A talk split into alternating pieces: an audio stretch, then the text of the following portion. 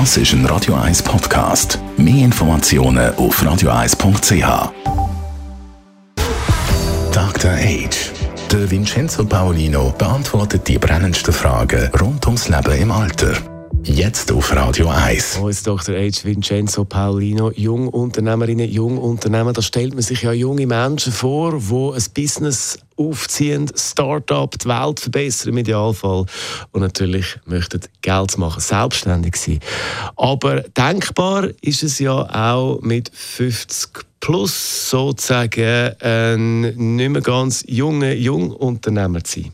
Auf den ersten Blick scheint das ja paradox, die beiden Worte zusammenzubringen, äh, über Ü50 und Start-up.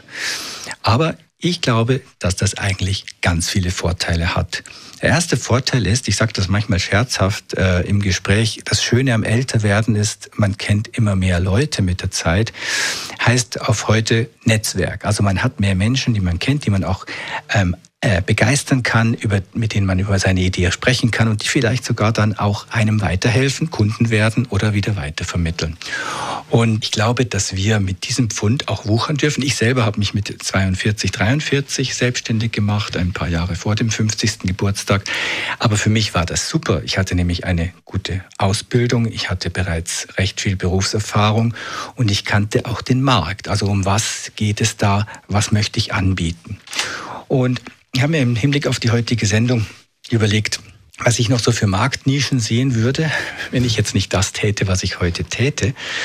Also zum Beispiel können wir vorstellen, es könnte sehr interessant sein, Elektrovelos zu verkaufen und zu warten und äh, damit einen Beitrag äh, zur Umwelt, äh, äh für die Umwelt zu leisten. Oder Bauherren gewinnen für Solarenergie und ihnen aus einer Hand anbieten, von der Planung bis zur Montage, bis zum, ich weiß nicht was noch, Bewirtschaften des Ganzen, fände ich eine tolle Idee. Oder eine Idee wäre auch, ähm, eine Initiative zu gründen, Nachbarschaftshilfe zu koordinieren in meiner Gemeinde oder in meinem Dorf, diese als Service anbieten. Weil das brauchen wir. Wir brauchen, dass die Leute viel länger zu Hause bleiben und, und, und. Also mir gehen die Ideen eigentlich nicht aus. Und gleichzeitig muss ich auch äh, ein bisschen warnen und sagen, ja, es braucht, wenn man ein Unternehmen gründet, es braucht wirklich Energie, es braucht Engagement, es braucht nicht 9-to-5-Mentalität, sondern das ist in der Startup-Phase recht anstrengend. Und man muss auch überlegen, habe ich wirklich die Ressourcen, habe ich das, ähm, den Background, dass ich mal über eine Durststrecke kommen könnte. Klar, auch das fällt leichter, wenn man schon etwas länger gearbeitet hat, aber dennoch. Und zum Schluss noch vielleicht, es gibt ähm, Beispiele von äh, Erfolgsgeschichten von Unternehmern.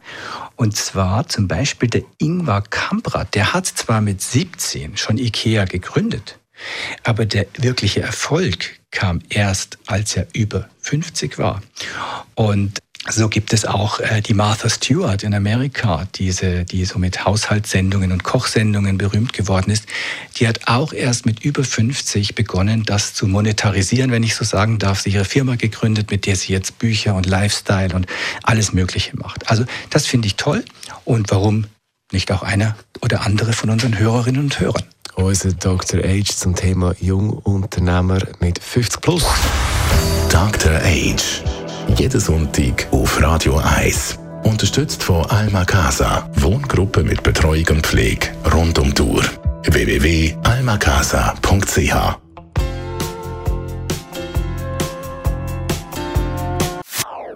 Das ist ein Radio 1 Podcast. Mehr Informationen auf radio1.ch.